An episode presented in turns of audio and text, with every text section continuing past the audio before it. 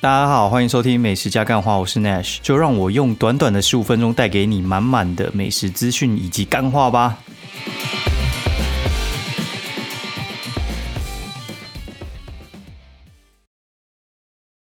Hello，大家好，欢迎收听美食加干话第九十八集，我是 Nash，然后拍谁就是这一周，哎，目前只有录了一集，我原本预计就是每一周可能要录个两集之类的，但是。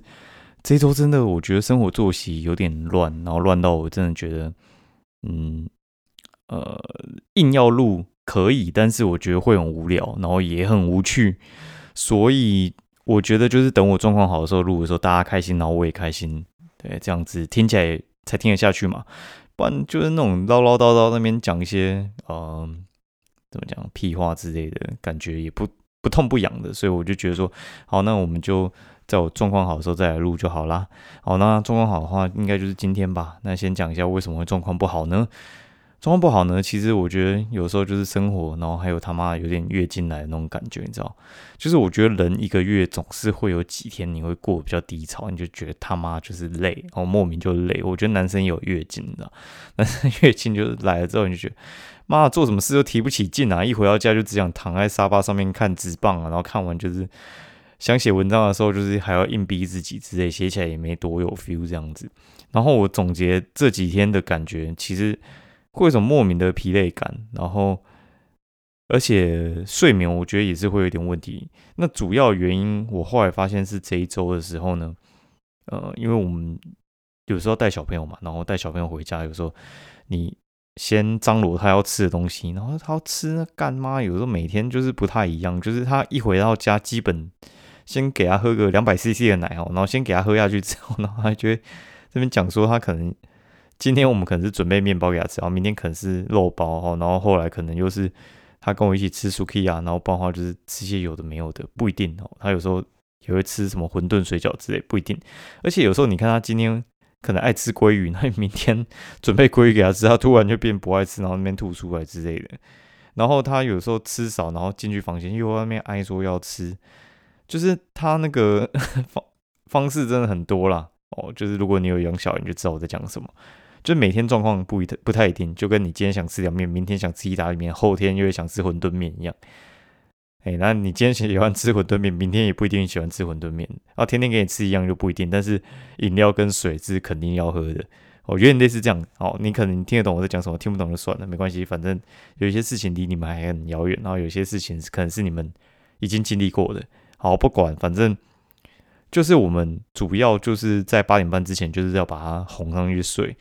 那哄上去睡之前的时候，他在吃的时候，有时候我不太能吃，诶，就是他在吃的时候，我可能泡完奶给他喝，然后正准备要吃第一口的时候，他奶已经喝完了，然后我就准备下一样东西要给他吃。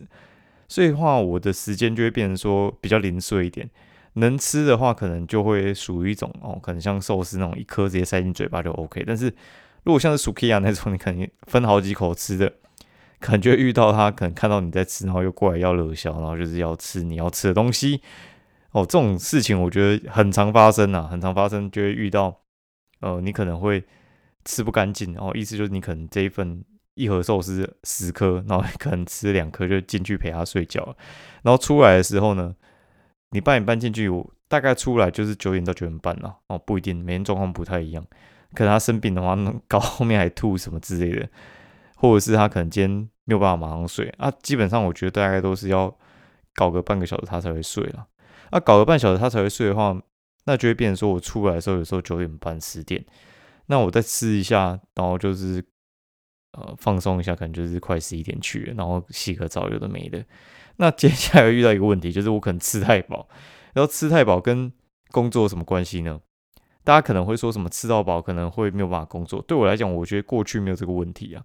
过去没有这个问题是我在当上班族的时候，我觉得什么吃太饱不能工作干你啊，bullshit，这应该还好吧？我觉得 应该还好，是因为我可能当业务了。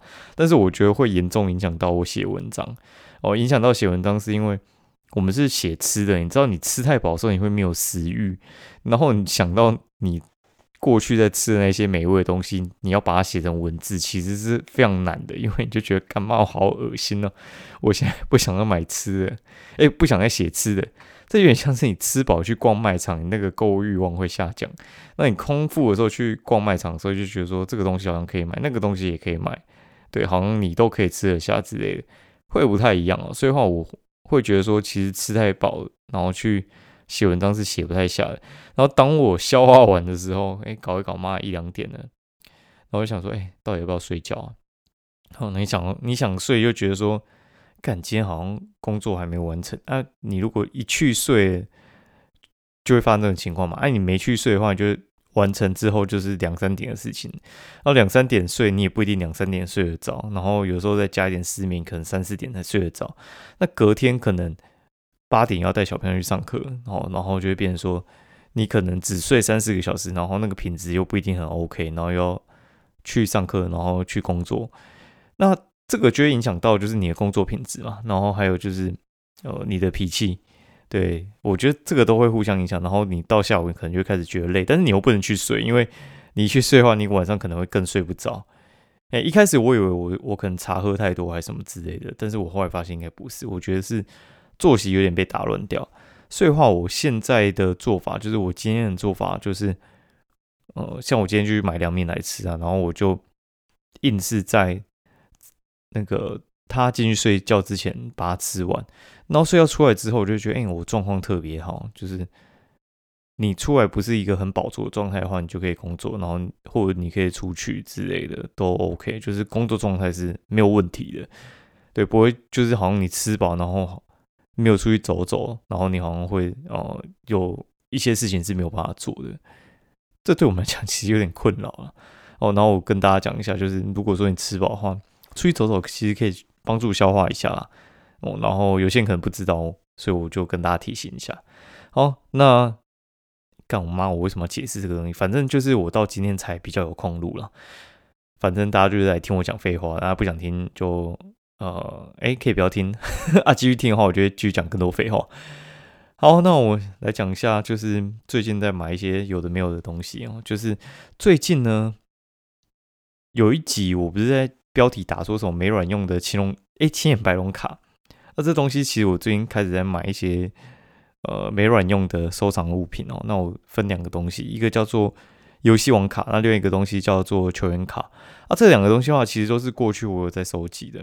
呃，游戏王卡的话是国中的时候在玩的吧？嗯，大家还记得就是一包那种游戏王卡，好像就是五十，里面有五张，然后一张就是十块钱。干想起来其实还蛮贵的。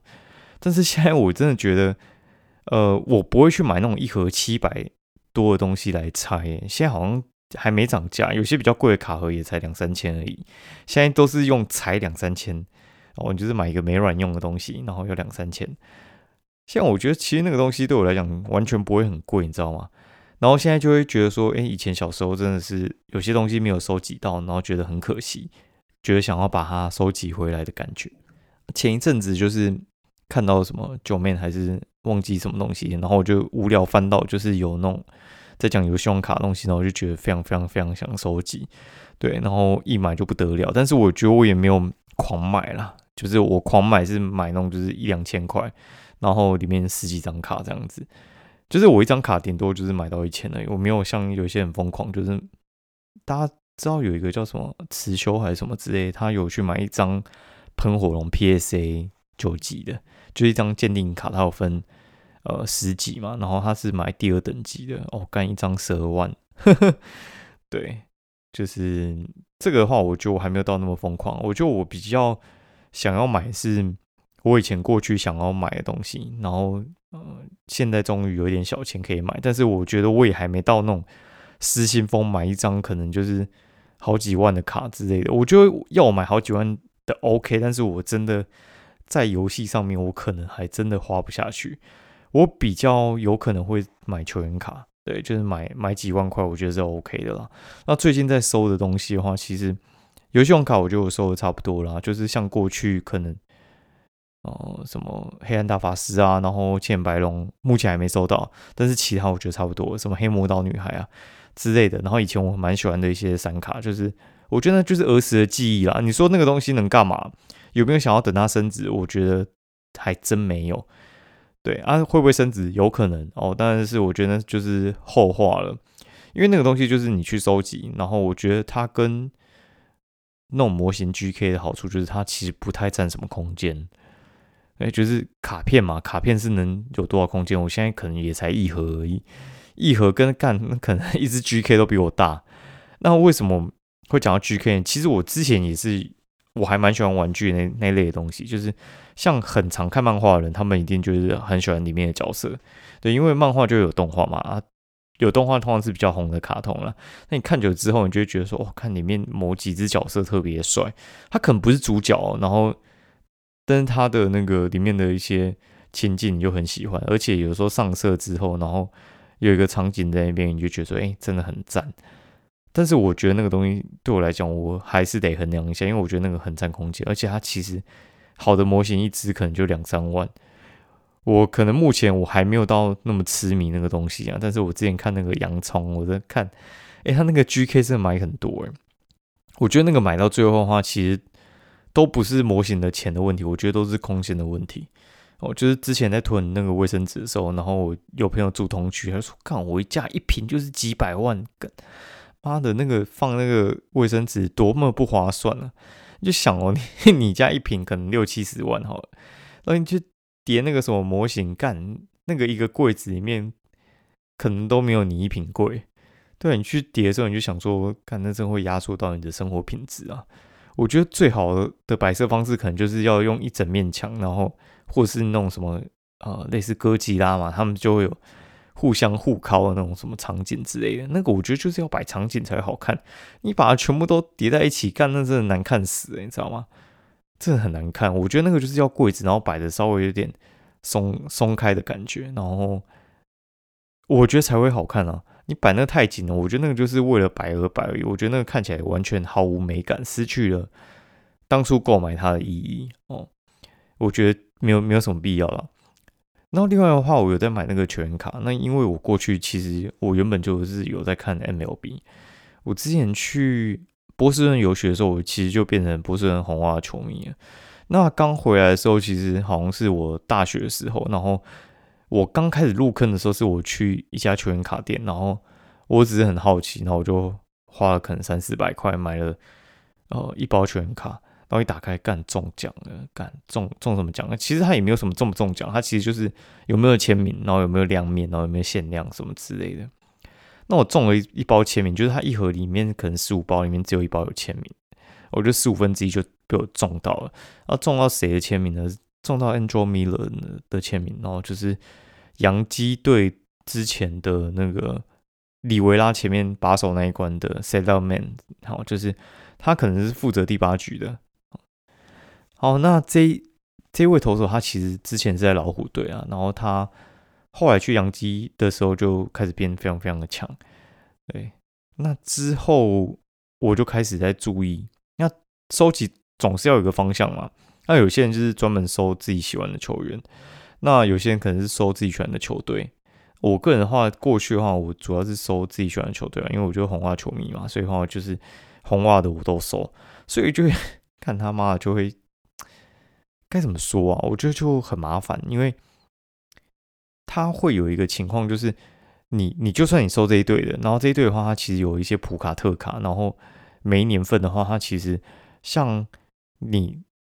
呃，球员卡公司啊，它可能就会出好几个系列哦，干真的很多系列。它一开始的时候，Opening Day 就是可能刚开幕的时候，然后就会有一系列，然后中间可能呃一般的普卡，然后普卡还有这个系列可能全部都是亮面的，它叫 Chrome 哦，C H R O M E，然后它就是全部好像就是镀了一些类似像金属的那种材质在上面。然后还有那种画卡，就是他会帮球员素描，然后做那种小卡之类的，反正很多种啊。然后还有不同的卡公司，他们好像就是像 Bowman 跟 Tops，然后他们都会各出自己的卡。哦，就是一家球员卡公司，它一年可能出五六种，然后另外一家也是出五六种。他们可能拿到的授权，然后还有哦，有些可能是这个系列才有这个球员的签名。那还会有一个很有趣的东西，叫做 RC 卡。RC 卡就是 Rookie，好，然后 Rookie 的话就是新人年，所以话它其实有点像是最佳新人奖，只能有一年你才能得到最佳新人奖，就是你刚入行的那一年嘛。对不对？所以的话，其实新人年对一个球员来讲是非常非常的重要。所以话，新人卡就是这个球员他可能打二十年，他只有一年是新人哦。所以的话，他这一年新人的话，他的卡哦算是也算一种限量啦。对，就是他只要印新人哦，然后他就是特别的贵。哦，所以话大家也可以去搜什么哦，陈伟英的卡可能诶，陈伟英在大联盟可能打了七八年，但他第一年进去可能是二零一三年哦，那一年的陈伟英的卡都会印上就是 rookie，就是它是菜鸟年，那这一张卡的卡价就会比其他年还要高，其他年如果说没有什么特别的话，其实就不怎么特别啊，所以新人年的签名就会再更贵哦。那我另外的话还有就是鉴定卡哦，鉴定卡的话其实它还蛮特别的，就是它有分。哦，像 BGS，然后还有 PSA 的鉴定，然后我就不细讲了。它就是你拿到那张卡好了，呃，就拿去送鉴定。那送鉴定的话，就是有一个第三方的鉴定公司，然后他就认为说你这张卡值几颗星哦。如果说值十颗星最高等级，哦，干你那张卡可能翻十倍价钱呢。哦，他会去看它的卡面，然后边缘有没有白边啊，背面然后有没有刮到啊，什么之类的。然后你的那个签名的笔记有没有断水啊？那有没有签在该签的位置啊？这张卡的卡项就影响到它的价钱了。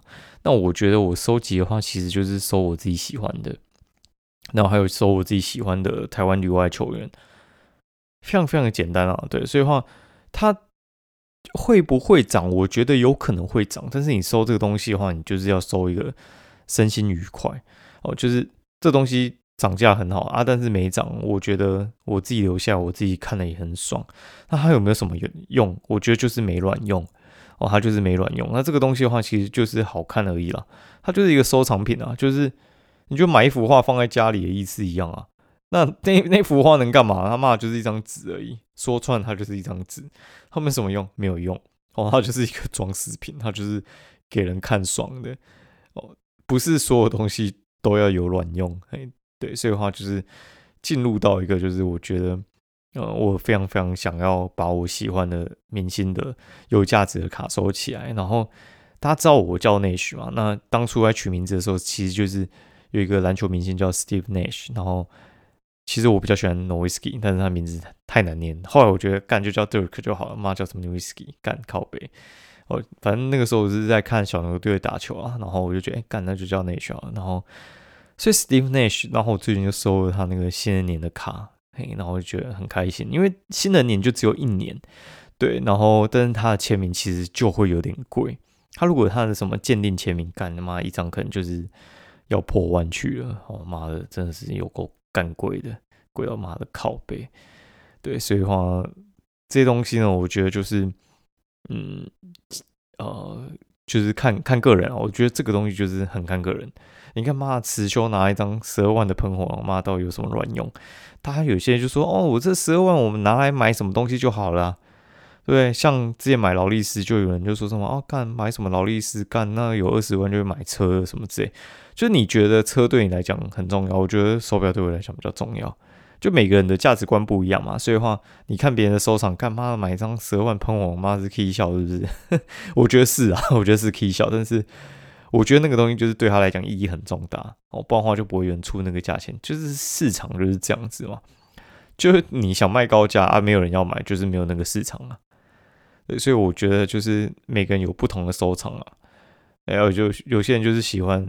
哦，活生生的钱就是放在自己家里面啊。有些人就喜欢买一些没卵用的东西，就看个人啦。哦，就是最近在收这个东西。好，这边就讲到一个段落。然后另外的话，我觉得哎，最近还有一件蛮有趣的事情。我就前几天我就去那个南坎，然后跟朋友去跑案子。我们去桃园跑案子。那去跑完案子之后呢，我就跟他去好事多，然后我就赶就看到那个啊。捕蝇灯哦，捕蝇灯就是那种，就是捕蚊灯也可以了，就是他们是那种，就是抓那种蚊子的，应该是叫捕蚊灯哈。刚为什么讲捕蝇灯？反正就是那个捕蚊灯哈。然后那个捕蚊灯的话，就是我觉得大家可能会看到两种哦。旧型的话，就是那种，就是有那种，应该是叫拱灯，就是水银灯。然后亮亮的，然后进去就被那个通电的铁条电到，然后滋，然后就就挂，有点像是电蚊拍的那种就是捕蚊版本啦。但是我觉得，嗯，我过去的话有想说用蚊香，然后但是我觉得算了，因为蚊香的话，它其实是放一些那个，嗯，药剂之类的，我觉得那个吸多对身体不好。但是我觉得急性的时候可以用，就是你一定要把蚊子打死，但是你没时间，呃，看它可能被吸进去捕蚊灯，因为人跟蚊子可能在同一个，哎，人跟那个。捕蚊灯在同一个空间的时候，蚊子会冲向人，它不会去捕蚊灯，因为人比蚊子更有魅力哦，所以它会来找你，它不会去找捕蚊灯。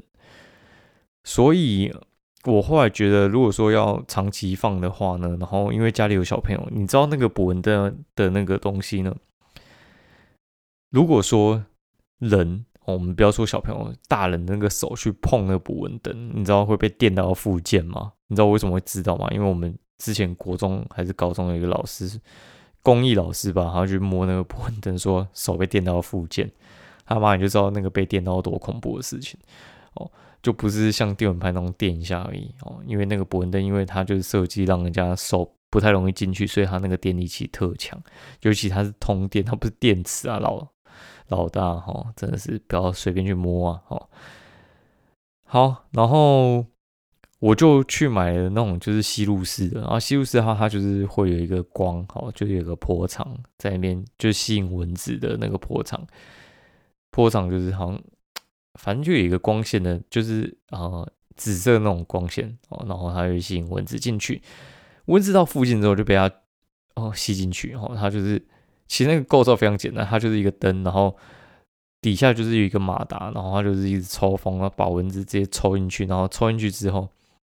它被抽进去之后就被关在那里，他也什么事都不做，他也不用什么化学药剂什么之类，他就是一直抽风，然后一直让它吹风，然后它又没有东西吃，然后就被你风干就挂了。我觉得他那个还蛮屌的，嘿，嘿。然后我朋友之前有用那个说放户外没什么屁用，啊，户外好像要买户外的啦。然后，但是我用室内，我我用，我干超猛的，我放在厨房吧。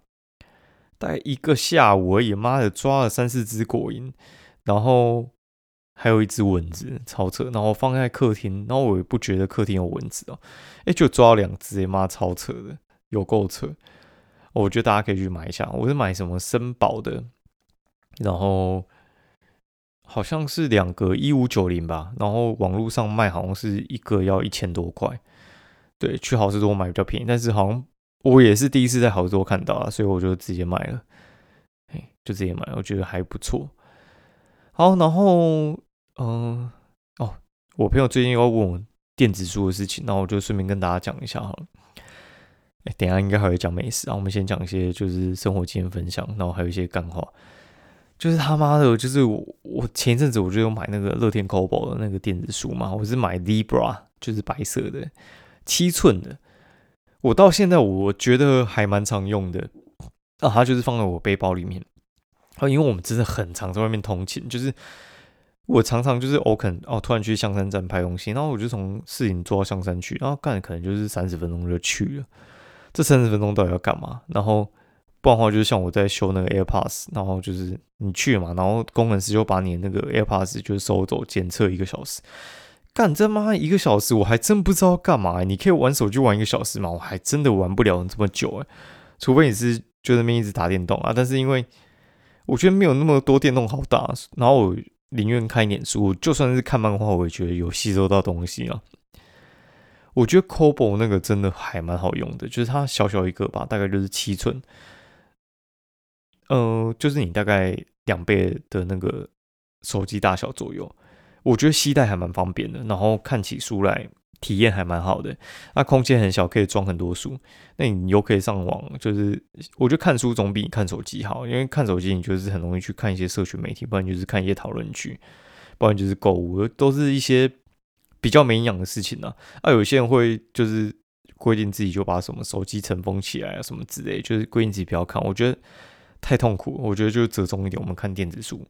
哦，就是可以加点吸收一些别人的知识啊，然后也可以就是保护眼睛。然后因为电子书的那个材质的话，其实是电子纸，它可以把那个背灯关掉，就跟看就是看书很像哦，就是它那个纸的材质，我觉得还蛮好的。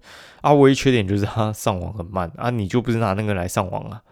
但它把那个电子书下载下来之后存离线，我觉得很赞，哎，还蛮赞的，就可以直接离线看书。那我觉得很很消磨时间啦，然后也可以增进自己的知识，我觉得还挺好的。那我朋友就说：“哎，到底要买什么？”就说你如果不知道买什么，就去那个呃三创那边摸摸看嘛。哦，啊这一集真的没有他们赞助，干他们就是不赞助，我觉得也没办法。然哦，他们很 low，对，就我这么优质的用户一直在帮他们推啊，没有要赞助哈，算了。然后我觉得呃，Kobo 的这个东西好用，是因为我觉得它那个中文的书库很多。哦，然后它三不五时也会办一些活动，所以话你可以上去买，然后就可以看一看了。我觉得是还不错啊。有些人就说他喜欢什么实体书的手感，我觉得不会啊。他那个 Libra 它有那个按键，所以按起来就很像在翻书，我觉得还蛮赞的，可以试试看啦。对，好，那我们来讲一下，就是这周到底吃了什么东西啊？因为我们上一周录音应该是在星期天了，好，然后。来讲一下哦，然后哦，就是我原本我们我们朋友吃饭有要约去那个基隆万海望海田那边吃饭，然后就后来就是有一个人车子有问题，然后我们就后来就改去哦那个什么哦兄弟饭店吃饮茶哦兄弟饭店饮茶，其实我觉得嗯到现在我还是觉得非常非常的经典哦，因为兄弟的饮茶的话，其实我觉得基本上踩雷的几率不是很高，而且它的价钱其实还蛮便宜的。那这次的话是我。跟我们朋友出去吃饭嘛，就我预算其实大概就是要花个五六千块，但是其实我因为兄弟饭店我真的吃的非常非常的熟了，所以我觉得什么东西是好吃，什么东西难吃，我大概都了若指掌。然后他们有时候想点烧腊，因为我觉得兄弟饭店烧腊其实应该就是他们的死穴，就是干还真的不怎么好吃。所以的话，其实比较大菜类我只有点那种咸鱼鸡粒炒饭，然后还有点就是。广炒面，哦，这两个是大菜，那其他的话就是都点那个蒸笼点心。那蒸笼点心的话，其实有些就不好点哦，像什么上海逛摊包啊，还什么之类青菜那些就不要点。那我们就会点，呃，像是什么蟹黄烧麦啊，然后还有就是像什么牛肉丸啊这些东西，烤白菜肠粉之类的都来哦，狂点哦，五个人 才吃了三千三，干真的有够少的。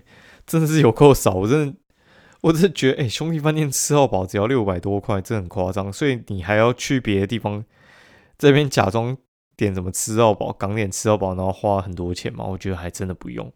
我觉得你就去兄兄弟饭店点到饱，大概就是七八百块，就封顶了。我看你多能吃，真的很难很很难超过一千块了。所以话，你真的不要跑去什么故宫精华，花了七八百块吃吃到饱，然后吃的很粗。那你能吃的东西就这么多啊！你去精致吃到饱也是花那个钱而已啊，对不对？啊，然后，哦，然后星期三跟星期五我去了龙后，龙后的话它有牛排跟国物，然后就是简单来讲就是去夜配啊。但是我觉得它东西真的还蛮赞的。但是我觉得龙后牛排你要注意一下，就是我觉得它的板腱特别好吃哦。有些的话他们很习惯，就是他看到就想点菲力啊，点什么牛小排啊什么之类。我觉得板腱是这样，板腱它用的那个肉等级是比较高的哦，它好像是用 Prime 还是 Choice 的，所以话板腱虽然有点嚼嚼劲，但是我觉得真的还蛮好吃的哦。就是你可以点那个板件牛排炖饭，才三百九还三百五吧，我觉得很赞。然后如果你内用的话，它有无限喝的那个罗宋汤哦，里面有超级多牛肉，超多多到不行，你可以装整碗。那如果说是这个像自助餐的话，它可以就是给你一碗白饭，你可以就是把那个汤捞到饱，就整个胀到死了。它那个牛肉罗宋汤超级赞，每个人去就几乎一直在狂喝牛肉罗宋汤。然后它也有就是像可乐机啊，然后咖啡机啊，都可以自己去用啊。当然，哦，浓汤那玉米浓汤那种它也有了，但是我觉得你就是去了那边就是牛肉罗宋汤就喝到饱就对。那今天是去吃他的火锅啊，火锅他好像有两间店啊，然后我是去吃那个民生社区那间店，它比较靠近敦化跟民生交叉口附近哦，就是小巨蛋可以走到的地方，小巨蛋下车可能走十分钟吧。嘿，但那个地方的话，我觉得他们的呃肉蛮便宜的，它十五盎司的那个一版十五盎司哦，十五盎司五百二还是五百六吧，挺便宜的，我觉得蛮便宜的。然后它的肉，我觉得是它的强项哦，真的是它的强项。然后锅锅底，我觉得你可以点那个麻辣牛奶锅，我觉得蛮好吃的，味道很赞。我觉得不输给那个觉醒国物哦。我们后来一直在下那一个，然后昆布也还 OK 啦，就是昆布就是中规中矩嘛。海鲜的话，推荐点龙虾哦，它龙虾比别人还要再大只一点。我觉得它就是波龙，但比别人还要大只一点。然后它其实不是活龙虾，但是它吃起来像活龙虾，非常非常厉害。我觉得那个是吃冷冻技术啦。之前我吃木华的时候有吃到他们的嗯活龙哎。它的普通的冷冻龙虾吃起来就像活龙虾一样，就差一点点而已，我觉得还不错。啊，新一次的时候我就去桃园吃那个村民食堂。哦，村民食堂的话，它其实是港点吃到饱。哦，我刚才不是跟你讲说港点吃到饱的话，其实你可以就是吃兄弟饭店就好了。好，然后这家我觉得超级值得吃的，就算我觉得专程开车去也 OK。他在那个桃园艺文特区那边叫村民食堂。哦，然后。就是一般你想到的那个村民，然后他在艺文特区那边特别好停车，然后艺文特区那边其实没有什么东西可以逛啊。但是如果说你要在桃园活动的话，我觉得可以专程开车过去吃一下。他生意特别好，他平日中午的话好像就是会爆满，平日中午就爆满了。五三八那种港点吃到饱，干里面的东西超级精致，我觉得完全就是非常非常的精致，我觉得。它之后好像会开在市营嘛，就是在我家附近，就是市营官邸方旁边啦。我觉得开那个位置的话，那一家叫什么？哦，故宫精华港点吃到饱，真的基本上不用混了。然后它好像只会涨一点价，我再猜应该就是六百上下而已。以六百那样子，我觉得哦，干真的可以吃哦，我就收回我刚才说，你就吃兄弟就好，因为它东西真的多元，然后它每一样都非常非常的精致。大家可以去试试看，我觉得很赞哦。近期吃到，我觉得也是很惊讶的一间店呢，便宜好吃哦，然后又很秋哦。哦，不小心就讲这么多，没关系，我就觉得呃这一期我就当做是两集当做一集在讲了，然后大家能听就听啊，不想听就不要听，没有关系啊。今天节目就到这边，然后希望大家会喜欢，拜拜。